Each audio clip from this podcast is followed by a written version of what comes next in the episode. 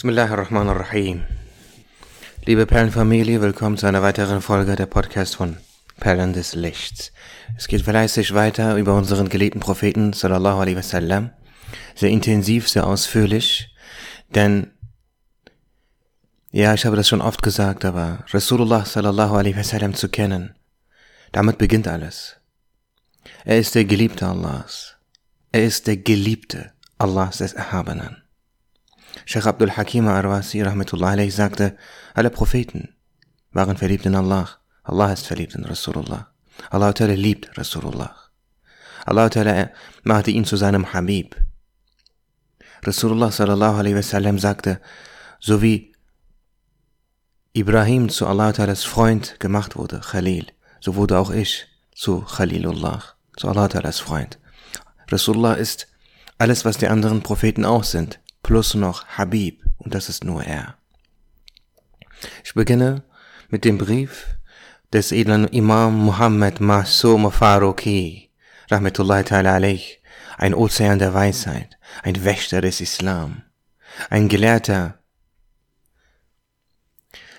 ein Gelehrter mit so tiefem Wissen, ein Gelehrter auf seiner Liga, gibt es vielleicht nur eine Handvoll. Er schreibt, im zehnten Brief in seinem ersten Band. Die größte Glückseligkeit besteht darin, dem höchsten aller Menschen in beiden Welten, Mohammed, Friede sei mit ihm, zu folgen.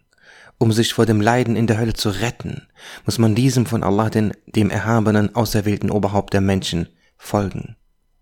Das Erlangen der Gaben des Paradieses ist jenen vorbehalten, die ihm folgen.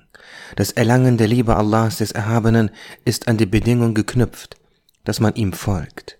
Die Taube, die Sucht, der Tawakkul, die Dua und die Ibadah von jenen, die ihm nicht folgen, indem sie zum Beispiel die Gebete unterlassen oder mit entblößter Aura in die Öffentlichkeit gehen, werden nicht angenommen.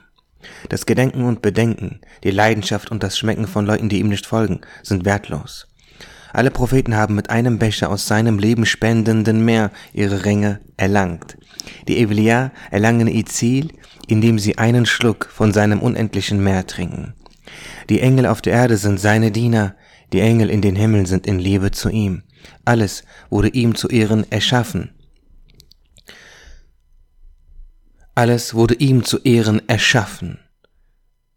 Und alle Geschöpfe haben von seiner gesegneten Seele Licht erhalten. Er war es, der die Existenz Allahs des Erhabenen verkündete. Und der Schöpfer alles Existierenden wollte seine Zufriedenheit. Mögen unsere Bittgebete mit ihm, seiner Familie und seinen Gefährten sein, möge jener ehrwürdige Prophet mit uns allen zufrieden sein. O mit Verstand begabte Menschen, die ihr die Glückseligkeit zu erlangen sucht, strebt mit all eurer Kraft danach, ihm zu folgen. Flüchtet von allem, was dieses Geschenk, diesen Segen verhindert. Wenn euch ein Religionsfanatiker die wundersame Zustände zutage legen oder Wissenschaftsfanatiker, die hohe Posten und Diplome aufweisen, über den Weg laufen, also Wissende, die der Ehre diesem Propheten Friede sei mit ihm zu folgen beraubt sind, dann wisst, dass die Worte und Schriften, die sie in verschiedenen Medien veröffentlichen, nur Geschwafel sind, das Menschen ins Unglück zerrt, und wisst, dass der Glaube an jene, die diesem Propheten mit Achtsamkeit und Sorgfalt folgen, mit und, und die Liebe zu diesen eine kostbare Medizin ist, die vor Unglücken rettet. So, und jetzt anschließend weiter aus dem Buch Beweise für das Prophetentum. Wer dieses Buch liest, wird sich in Rasulullah verlieben. Das ist ein Versprechen seitens von Sheikh Abdul Hakim Arwasi, eine frohe Botschaft.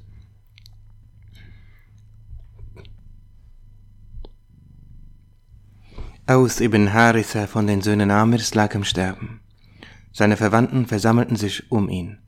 Sie sagten, du hast nicht geheiratet, als du jung warst, und hast keinen anderen Sohn als Malik. Dabei hat dein Bruder fünf Söhne. Aus sagte, Allah der Erhabene ist in der Lage, aus Stein Feuer zu entfachen. Er wird meine Nachkommen aus Malik vermehren lassen. Dann wandte er sich seinem Sohn Malik zu, sprach sein Vermächtnis und trug einige Gedichtverse vor. Die letzten beiden Verse lauteten, Aus der Familie des Ralib wird ein Prophet hervorkommen. Er wird zwischen dem Semsem und dem schwarzen Stein stehen. Steht ihm bei mit allen Einwohnern dieser Stadt, o Söhne Amirs, die Glückseligkeit wird im Beistand zu ihm liegen. Kabul Ahmar, radiallahu an, erzählte, mein Vater hatte mich alle Bücher der Tora außer eines lesen lassen. Das Buch, das er mich nicht lesen ließ, hielt er in einer Truhe unter Verschluss. Als mein Vater starb, nahm ich dieses Buch aus der Truhe. Darin stand Folgendes. In der Endzeit wird ein Prophet kommen. Er lässt sein Haar wachsen. Er wäscht sich Hände und Füße. Er wird sich einen Lendenschurz, Isar umlegen. Der Ort seiner Geburt wird Mekka sein. Er wird in die schöne Stadt Medina auswandern. Seine Gemeinde preist Allah den Erhabenen immer zu. Wenn sie an höheren Orten sind, sprechen sie den Tekbir.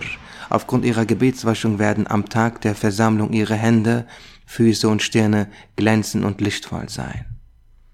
Wahib ibn Munabbih überlieferte, Allah der Erhabene offenbarte Shu'aya a.s., einem Propheten aus den Kindern Israels, sei deinem Volk ein angenehmer Redner, auf das ich durch deine Zunge meine Offenbarung verkünde. Shu'aya a.s. pries Allah den Erhabenen. Dann lobpreiste er Allah, verehrte ihn und sprach ihn von Partnern frei und sagte dann, O ihr Himmel, beruhigt euch, O Erde, sei schweigsam, O ihr Berge, sprecht gemeinsam mit mir, dass Allah, der Erhabene, die Kinder Israels zum ranghöchsten Volk auf dieser Erde machen möchte. Er verlieh ihnen besondere Gnadengaben. Daraufhin tadelte Allah, der Erhabene, in der Sprache von Shoya a.s. Am Ende dieser tadelnden Ansprache sagte er, als ich die Himmel und die Erde erschuf, teilte ich das Prophetentum, das Reich und die Herrschaft anderen als den Kindern Israels zu. Das Reich bestimmte ich für eine Gruppe, die Schafe hütet. Die Würde gab ich einem bescheidenen Volk. Stärke gewährte ich einer schwachen Gemeinschaft. Die Ehrwürdigkeit bescherte ich einem armen Volk. Ich erwählte unter ihnen solch jemanden als Propheten, der die Gehörlosen hören lässt, der die Augen der Blinden öffnet und verdunkelte Herzen erleuchtet. Sein Geburtsort wird Mekka sein, der Ort seiner Auswanderung Medina, und sein Reich wird Syrien sein und seine Einladung universell. Er verlässt sich auf mich und verzeiht denen, die Schlechtes tun. Er ist mitleidig mit Tieren, denen schwere Lasten aufgebürdet werden, und er ist mitfühlend mit den Witwen, die Waisen haben. Wenn er an einer brennenden Kerze vorbeiläuft, lässt der Windstoß des Saumes seines Gewandes die Kerze nicht erlöschen. Wenn er auf trockenem Schilf geht, hört man seine Schritte nicht. Seine Gemeinde weist nach ihm durch das Gebieten des Guten und das Verbieten des Schlechten auf den rechten Weg. Seine Gemeinde verrichtet das Gebet, entrichtet die Pflichtabgabe und hält ihre Versprechen. Dies ist meine Gnade und ich lasse sie zukommen, wem ich will. Ich bin in der Tat der Schenker immenser Güte. Muawiyah fragte Abdullah ibn Abbas. Nur kurz, das ist eines der Zeilen, die mich am meisten berühren.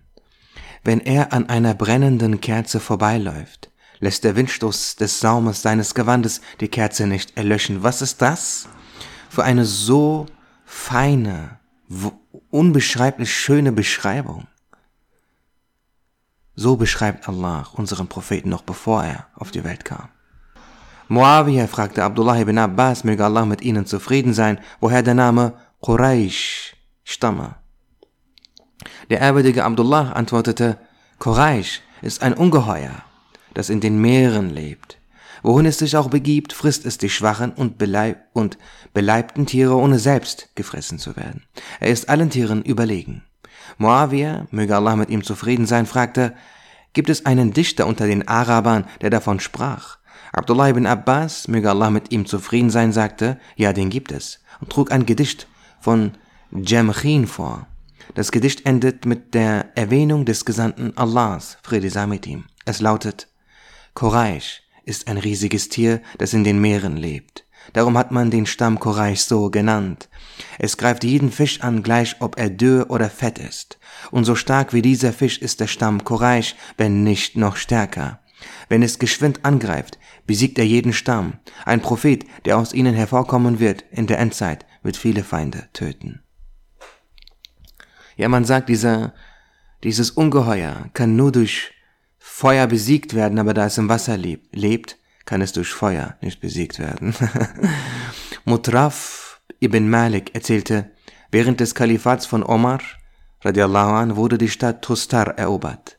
Unter der Kriegsbeute fanden wir auch eine Truhe, in der sich ein Buch befand.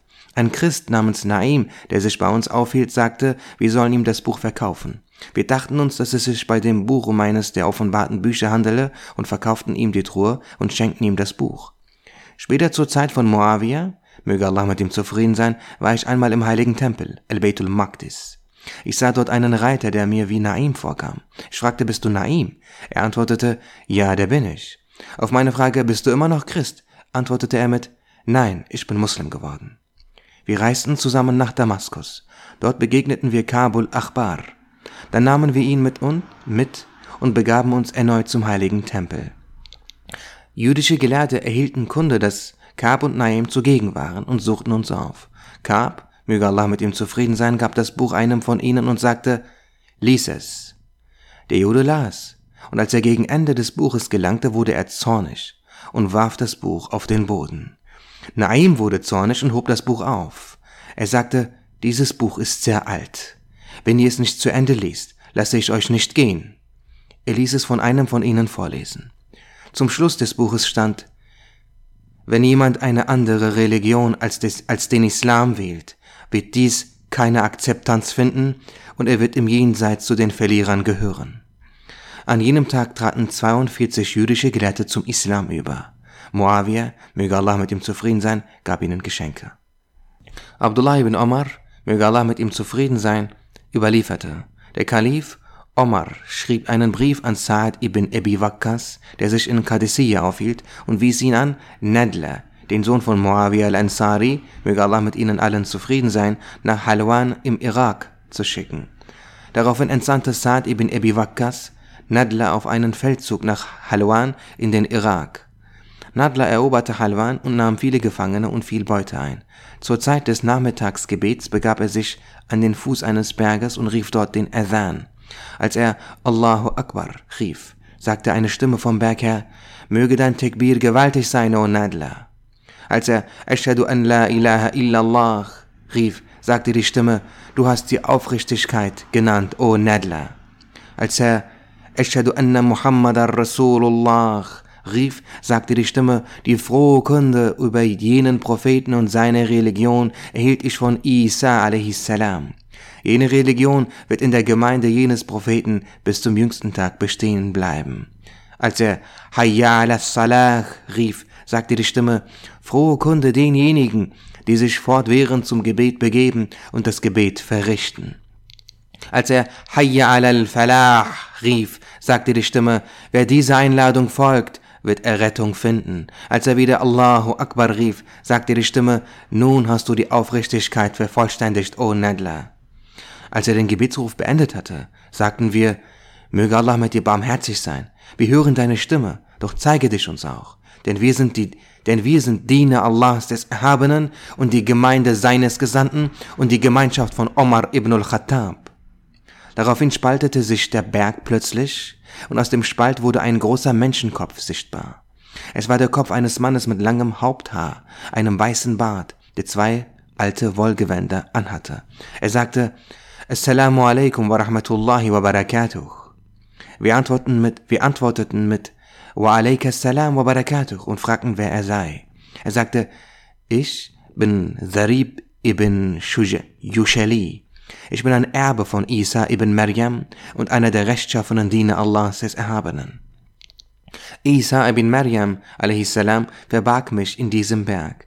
Er betete dafür, dass ich ein langes Leben haben möge, bis er wieder vom Himmel herabkommt, die Schweine ausrottet, die Kreuze zerschlägt und von den Verleumdungen der Christen über ihn frei wird.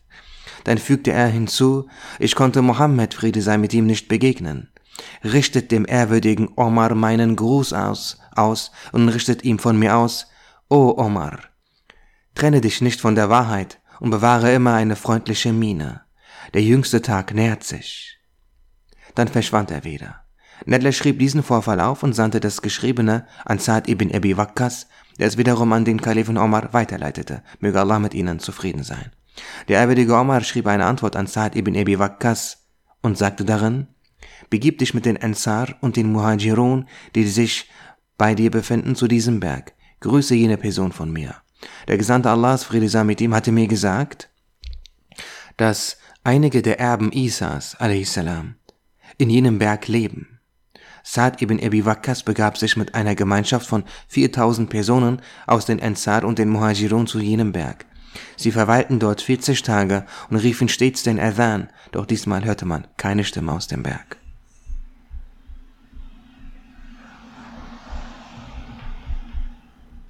Kabul Achbar radiallahu an überlieferte. Nachdem Nebukadnezar die Israeliten abgeschlachtet und die Überlebenden zu Sklaven gemacht hatte, hatte er einen Albtraum, den er wieder vergaß. Er versammelte seine Wahrsager und Magier und fragte sie nach der Auslegung seines Traumes. Diese sagten aber, berichte uns von deinem Traum, damit wir ihn auslegen können. Nebukadnezar wurde zornig und sagte, ich schare euch doch für solche Tage um mich. Ich gebe euch drei Tage Zeit. Wenn ihr meinen Traum nicht kennt und nicht auslegen könnt, werde ich euch alle töten lassen. Die Nachricht über diesen Vorfall breitete sich unter dem Volk aus. Zu dieser Zeit befand sich der Prophet Daniel a.s. in einem der Gefängnisse von Nebukadnezar. Er sagte zum Gefängniswärter, sage Nebukadnezar, dass ich sowohl seinen Traum als auch die Auslegung des Traumes kenne. Der Gefängniswärter gab die Nachricht weiter und daraufhin wurde er aus dem Gefängnis geholt und zu Nebukadnezar gebracht. Als er bei Nebukadnezar eintrat, warf er sich nicht vor Nebukadnezar nieder, wie dies der Brauch jenes Volkes war. Nebukadnezar gebot, dass alle Anwesenden den Raum verlassen. Er fragte Daniel a.s., warum er sich nicht niedergeworfen habe. Dieser antwortete, mein Herr hat mir die Traumdeutung unter der Bedingung gelehrt, dass ich mich vor niemand anderem niederwerfe. Wenn ich mich vor dir niederwerfe, würde er mir dieses Wissen nehmen, und ich wäre nicht in der Lage, deinen Traum zu deuten, und du würdest mich töten. Also sind die Unannehmlichkeiten, die dadurch entstehen, dass ich mich vor dir nicht niederwerfe, geringer als jene, die entstehen, wenn ich mich vor dir niederwerfe. Ich habe mich nicht vor dir niedergeworfen, weil dies sowohl für mich besser ist, als auch für dich. Daraufhin sagte Nebukadnezar, du bist vertrauenswürdig, weil du dein Versprechen gegenüber deinem Herrn einhältst. Wer seinem Versprechen gegenüber seinem Herrn treu ist, der ist ein guter Mensch. Kennst du die Auslegung meines Traumes? Darauf antwortete Daniel a.s. folgendermaßen. Du sahst in deinem Traum einen Götzen. Sein Oberteil war aus Gold, sein Mittelteil aus Silber, seine Enden aus Kupfer, seine Fersen aus Eisen und seine Füße aus Tontöpfen. Als du dabei warst, diesen Götzen erstaunt zu betrachten, fiel plötzlich ein Stein vom Himmel. Er schlug auf den Kopf des Götzen ein und pulverisierte ihn.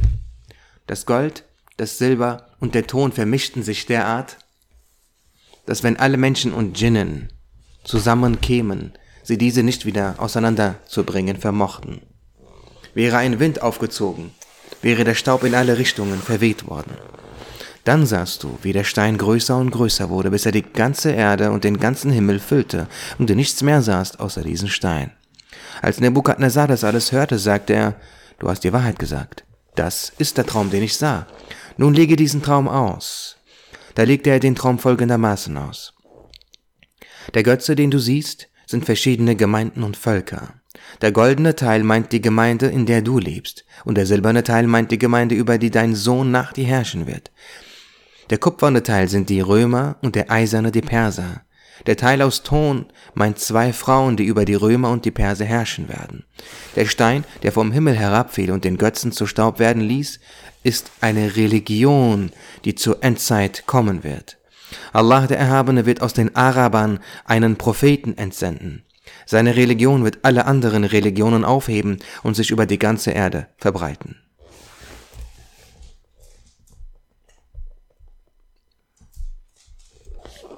Liebe Geschwister, ich weiß nicht, wie viele von euch bis zum Ende der Podcast zuhören. Würde mich interessieren, schreibt mir gerne über Instagram, über perlen.des.lichts. Da könnt ihr uns immer gerne erreichen und Fragen stellen, aber auch gerne über die E-Mail äh, perlen.des.lichts.gmail.com Und ähm, falls ihr kostenlose Bücher haben wollt, könnt ihr euch jederzeit an uns wenden. Danke für eure Aufmerksamkeit. Bitte einen bitte fünf Sterne hinterlassen, ein Kommentar, ein Feedback, ein Review. Das alles unterstützt uns, unterstützt die Sache, unterstützt die Botschaft.